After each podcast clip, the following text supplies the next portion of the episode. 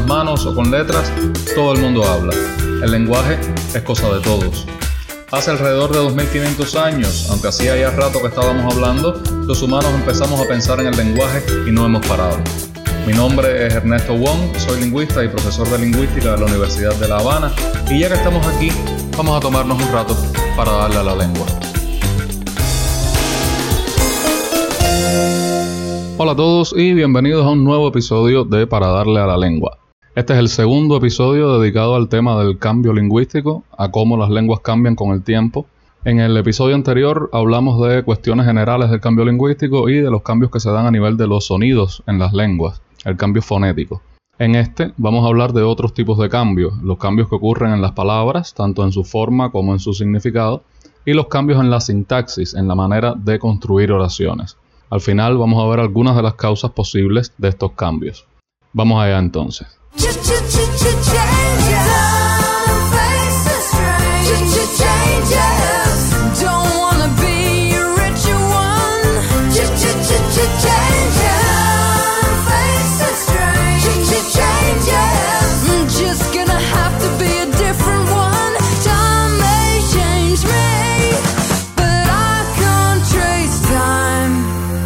Cuando hablamos de la forma de las palabras, nos referimos a la morfología, a cómo las lenguas combinan pedacitos más pequeños, que son los morfemas, para formar palabras. En la temporada pasada dedicamos un episodio a hablar de esto. En el episodio anterior vimos que los sonidos de una lengua pueden desaparecer, sustituirse o que pueden aparecer sonidos nuevos. Lo mismo puede pasar con los morfemas. Quizás el cambio más profundo que han sufrido el español, las demás lenguas romances y de hecho la mayoría de las lenguas indoeuropeas sea la desaparición del sistema de casos. El caso gramatical o caso morfológico es una manera que tienen algunas lenguas de marcar qué está haciendo una palabra en la oración. Algunas palabras, sobre todo los sustantivos como hombre, perro, mesa, reciben una marca que suele ser una terminación distinta para cada caso. El latín, de donde vienen las lenguas romances, tenía un sistema de seis casos gramaticales. Vamos a verlo con la palabra señor, que en latín era dominus. Estaba el caso nominativo, que era el del sujeto de la oración, como cuando uno dice el Señor vive aquí, y entonces era dominus. Estaba el caso acusativo, que es el objeto directo de la oración, como cuando uno dice vi al Señor, y en ese caso era dominum. Estaba el caso dativo, que es el objeto indirecto de la oración, como cuando uno dice le di comida al Señor, y en ese caso era dominó. Estaba el caso ablativo, no de hablar, este ablativo es sin H, que es para otros tipos de complemento, como cuando digo, por ejemplo, ella vive con el Señor, y en ese caso también era domino. Estaba el caso genitivo, que es para el poseedor de algo, como cuando uno dice la casa del Señor, y en ese caso era domini. Y estaba el caso vocativo, que es el que se usa para dirigirse a alguien, como en Señor, venga acá, y en ese caso era dominé. Este sistema de casos desapareció en las lenguas romances. Los sustantivos mantienen la misma forma, hagan lo que hagan en la oración. Entre las lenguas indoeuropeas, el alemán mantiene un sistema de casos, el lituano y el ruso mantienen casi completo el sistema de casos del indoeuropeo, pero en general ha desaparecido en la mayoría de las lenguas indoeuropeas modernas. El inglés mantiene el caso genitivo, que es el de los poseedores, y en inglés se escribe como apóstrofe S, pero nada más. Eso es en lo que respecta a los sustantivos. Los pronombres sí han mantenido algunas distinciones de caso y lo vemos en español cuando hacemos la diferencia entre yo, que es el nominativo, me, que es el acusativo o el dativo, y mi con tilde, que es el ablativo. También queda una especie de caso genitivo, que es el caso de pertenencia en los adjetivos de gentilicio, cubano, que es de Cuba, francés, que es de Francia, villaclareño, que es de Villa Clara. Curiosamente, esta desaparición del caso, que comenzó ya en el latín tardío, es también el origen del plural en español. En español, para formar el plural, normalmente se agrega una S o ES al final de la palabra, o sea, de mesa, mesas, de señor, señores. El latín no tenía una marca específica para el plural porque cambiaba según el caso gramatical. Para el nominativo, por ejemplo, que es el sujeto de la oración, era dominus en singular y domini en plural igual que el genitivo. Para el acusativo, que es el objeto directo, era dominum en singular y dominos en plural. En el latín vulgar llegó un momento en que los únicos casos que se usaban era el nominativo para el sujeto y el acusativo para todos los demás.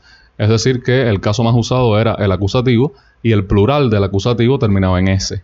En el latín tardío, estos acusativos plurales se empezaron a usar como nominativos, como sujeto, o sea, dominos en vez de domini, y esa terminación en S se convirtió en el plural del castellano medieval y hasta hoy.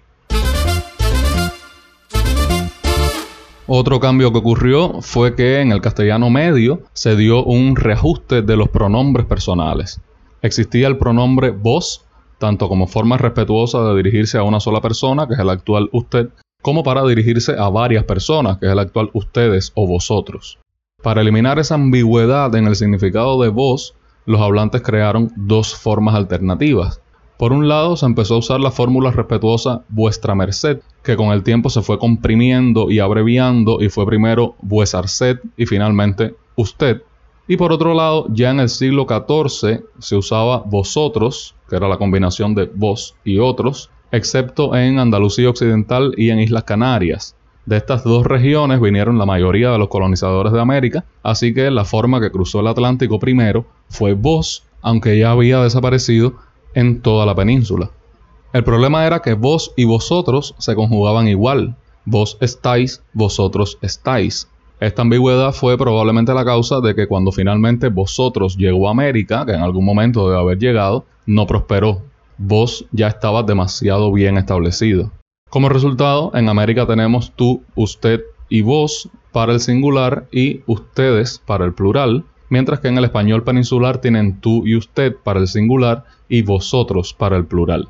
También existe allá el ustedes, pero es sumamente respetuoso y casi no se usa. Algo similar ocurrió con el inglés y está ocurriendo todavía hoy. El inglés tenía thou para el singular y you como forma respetuosa y plural. Los hablantes del inglés tomaron otro camino. Dejaron de usar thou y se quedaron con you para todo. Esto también produce una ambigüedad, sobre todo porque la conjugación del verbo no te dice nada. You are good puede ser tú eres bueno o ustedes son buenos. En Estados Unidos los hablantes han encontrado una solución. De manera general, en el sur se usa para el plural la forma y'all, que es you más all, ustedes todos, y en el norte se usa la forma you guys, ustedes chicos, independientemente del sexo de las personas. Estas dos formas se usan como sujeto de la oración, como objeto directo, como objeto indirecto, como vocativo, es decir, que tienen todos los usos de un pronombre personal. Son pronombres personales. La manera más evidente en la que cambian las lenguas es con la incorporación de palabras nuevas. El cambio gramatical puede demorarse varias generaciones en hacerse evidente, pero las palabras nuevas se notan enseguida. En un episodio de la primera temporada hablé de las maneras en que las lenguas pueden aumentar su léxico. Ahora voy a hablarles de algunas maneras en que las palabras que ya existen pueden cambiar de significado con el tiempo. Algo que puede pasar y que en realidad no tiene que ver con la lengua es que el objeto que se nombra con esa palabra cambie. El significado actual de parlamento no es el significado que tenía cuando se comenzó a usar en francés en el siglo XII. En un inicio, un parlamento era algo muy distinto de lo que es hoy pero quiero centrarme en lo que tiene que ver con la lengua misma. Ya en el episodio de la metáfora les adelantaba una de las maneras en que puede cambiar el significado de una palabra. Se empieza a usar para nombrar algo que se parece al objeto original. De ahí le decimos brazo a los brazos de las sillas por semejanza con los brazos humanos, además de que ahí se ponen los brazos, pero eso ya no es una metáfora. Le decimos cuello al cuello de la botella, le decimos boca a la boca de un cañón. El significado de una palabra puede también restringirse o extenderse, es decir, hacerse más o menos específico. Por ejemplo, la palabra vianda significaba antiguamente cualquier alimento. Hoy solamente se usa en Cuba para los tubérculos, es decir, que se ha hecho más específica. La palabra agotar muestra el caso contrario. Originalmente significaba extraer toda el agua de algún sitio, Hoy se usa para cualquier cosa que se acaba o se gasta completamente. Su significado se ha extendido, se ha hecho menos específico. El significado de las palabras puede también envilecerse o ennoblecerse, o sea, puede adquirir una connotación negativa o una positiva. La palabra rústico significa originalmente del campo, como rural, Sin embargo, ese significado se ha envilecido y muchas veces se usa como tosco, mal hecho, poco civilizado. En el mundo del turismo, sin embargo, el significado de rústico se ha ennoblecido. Lo presentan como algo bueno y vende. La palabra villano también se envileció. De significar simplemente habitante de una villa, pasó a significar malvado. Las palabras fortuna y suerte en español se han ennoblecido con el tiempo. Originalmente eran neutrales, ni buenas ni malas. Hoy cuando se usan solas son buenas. Tener fortuna y tener suerte significan tener buena fortuna y buena suerte. Para que sean malas hay que decirlo. Mala fortuna y mala suerte. Las palabras también pueden cambiar su significado por influencia de otras lenguas. Es el llamado calco semántico. Cuando dos lenguas tienen palabras que comparten un mismo origen, los hablantes de una pueden empezar a usar su palabra con el significado que tiene en la otra lengua. Es el caso, por ejemplo, de eventualmente. En español, eventualmente siempre quiso decir ocasionalmente o sin certeza de que algo vaya a ocurrir.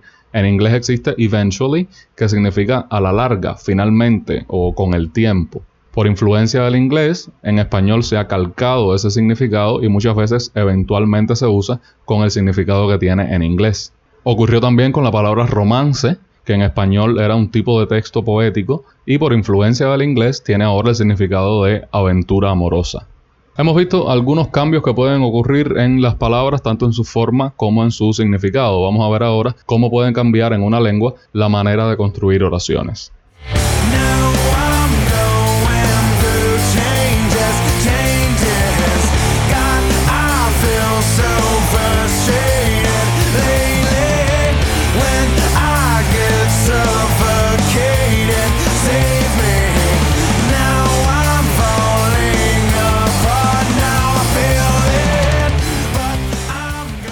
La forma más evidente de cambio sintáctico en las lenguas son los cambios en el orden de palabras que permiten. Como los componentes del lenguaje no están aislados, sino que dependen unos de otros, los cambios en la morfología, por ejemplo, pueden provocar cambios en la sintaxis. Fue precisamente lo que pasó en español. Decíamos ahorita que el español perdió el sistema de casos gramaticales. En ese sentido se hizo más simple, pero esto creaba otro problema. Sin terminaciones distintas, no había manera de saber qué estaba haciendo un sustantivo en la oración. El español siguió entonces la evolución que siguen todas las lenguas que pierden su sistema de casos. A medida que el caso desaparece, el orden de palabras se hace más fijo. El latín tenía un orden de palabras más bien libre. Para decir el perro muerde al hombre, daba igual decir canis mordet hominem, canis hominem mordet, hominem canis mordet, hominem mordet canis. Las terminaciones de las palabras canis y hominem dejaban claro quién mordía a quién. No es lo mismo canis hominem mordet que canem homo mordet, que es el hombre muerde al perro. A medida que, como vimos ahorita, los casos fueron desapareciendo en latín, se fijó el orden de palabras. Los sustantivos ya no cambiaban de terminación, pero el sujeto tenía que estar siempre delante del verbo y el objeto detrás. Otra cosa que ocurre cuando desaparece el caso gramatical es que se empiezan a usar mucho más las preposiciones como de, a, en, hacia. Muchas de las relaciones que uno expresa hoy con preposiciones se expresaban con casos gramaticales. La casa del Señor era en latín domus domini y esa terminación en i me daba la relación de pertenencia. Le di el dinero al Señor era pecuniam dedi domino y esa terminación en o me decía que el Señor era el que recibía el dinero. Desaparece el caso y esas distinciones hay que expresarlas entonces poniendo otra palabra adelante, una preposición. Cuando desapareció esa terminación en o, en latín vulgar, se propagó el uso de la preposición a más el sustantivo, que era el objeto directo o indirecto. Esto se conserva en español moderno cuando se trata de humanos y de animales, sobre todo animales domésticos. Uno dice veo la pared, pero veo a la niña, veo al perro. Pero yo no diría estoy viendo a los gorriones, sino estoy viendo los gorriones, a menos que sean unos gorriones con los que yo tenga alguna relación afectiva. En castellano medieval, esta preposición a se usaba también para la llamada voz pasiva, que ahora marcamos con la preposición por, como cuando decimos el ladrón fue apresado por la policía. En el Cantar de Miosid hay un fragmento que dice, te dejaste apresar por los judíos, y puede leerse como a los judíos te dejaste prender.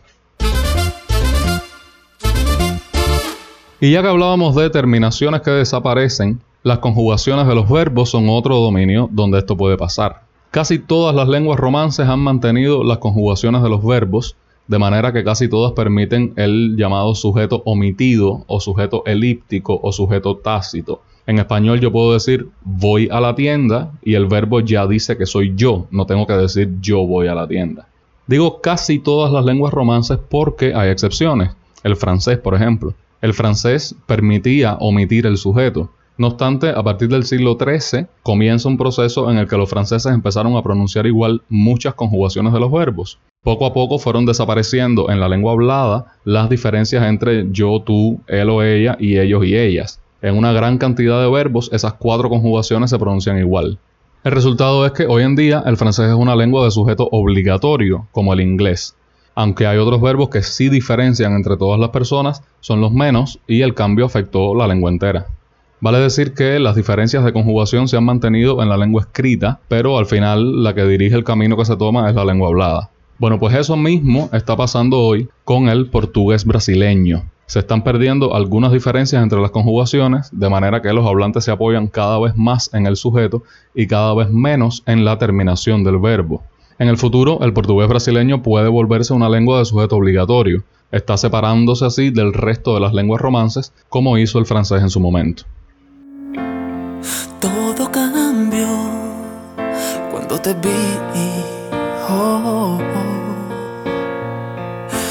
Blanco y negro a color me convertí. Y fue tan fácil quererte tanto. Algo que no imagino. Nadie sabe exactamente por qué es que las lenguas cambian. Como vimos, los cambios no ocurren de repente los hablantes del castellano medieval no se levantaron un día por la mañana y decidieron que iban a dejar de pronunciar las tres sibilantes sonoras. Tampoco sucede que todos los niños de una misma generación incorporan a su lengua los cambios que han hecho los adultos. Los cambios son graduales, sobre todo los cambios en los sonidos y en la sintaxis. Aclaro que para un solo hablante individual los cambios sí pueden ser instantáneos. Cuando alguien adquiere una palabra nueva, no la adquiere gradualmente, la adquiere en un momento, aunque sí pueda demorar más tiempo en darse cuenta, por ejemplo, de todos los usos que puede tener.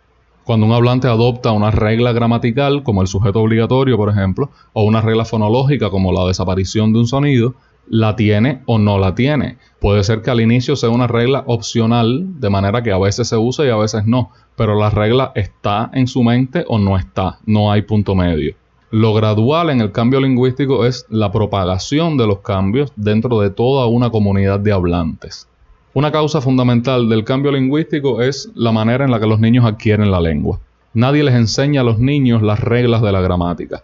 Cada niño construye la gramática de su lengua por sí mismo. A partir de lo que oye, generaliza reglas. Por supuesto, estoy hablando de niños cuando están aprendiendo a hablar entre el año y pico, dos años, hasta los cinco. No estoy hablando de la escuela. Cuando los niños llegan a la escuela a enterarse de que el sujeto predicado y no sé cuánto, ya los niños dominan su lengua materna. La lengua que adquiere un niño entonces nunca es exactamente igual a la de los adultos porque los niños reciben toda una diversidad de ejemplos de uso de la lengua y a partir de esa diversidad construyen su lengua. Puede que algunas reglas se simplifiquen o que se generalicen demasiado. Algunas palabras pueden tener diferencias muy sutiles de significado, pero que se van acumulando de una generación a otra. Otras causas del cambio son más fáciles de entender. Antes de que se inventara la televisión, la palabra televisión no existía. Cuando se inventó, la palabra se hizo común. Los préstamos también son útiles y no hay ningún misterio sobre cómo entran a la lengua. Sin embargo, otros cambios como el reajuste de las sibilantes en español son más difíciles de explicar. Una causa posible del cambio fonético tiene que ver con la facilidad de articulación. Para hacer la articulación más fácil, los sonidos que se pronuncian juntos tienden a parecerse, de eso hablamos en el episodio sobre los sonidos del lenguaje, se llama asimilación. Pero hay una fuerza contraria, que es la necesidad de mantener el contraste entre los sonidos para poder diferenciar palabras. Así que el cambio también puede ocurrir cuando dos sonidos se parecen demasiado y los hablantes comienzan a diferenciarlos más. Puede suceder también que dos sonidos, aunque no se pronuncien nunca juntos, se parezcan mucho y los hablantes empiecen a pronunciarlos igual. Fue lo que ocurrió en la primera etapa del reajuste de las sibilantes en español, cuando desapareció la diferencia entre s y z, por ejemplo. Esta reducción en la cantidad de elementos también se puede encontrar en las palabras. los hablantes pueden tender a sustituir varias palabras que tienen la misma función gramatical por una sola. Es lo que está ocurriendo en el español cubano con los pronombres relativos. En vez de hacer esas diferencias entre el lugar a donde fuimos ayer, el hombre cuyo nombre no recuerdo, el momento cuando me di cuenta o el momento en que me di cuenta, la señora a quien le di el último, los cubanos tendemos cada vez más a usar que en todos los casos con algunos cambios en la sintaxis el lugar que fuimos ayer, el hombre que no recuerdo el nombre, el momento que me di cuenta, la señora que le di el último. Otra causa de cambio lingüístico puede ser que los hablantes generalicen demasiado una regla, es decir, que la apliquen a casos donde hasta ese momento esa regla no se aplicaba.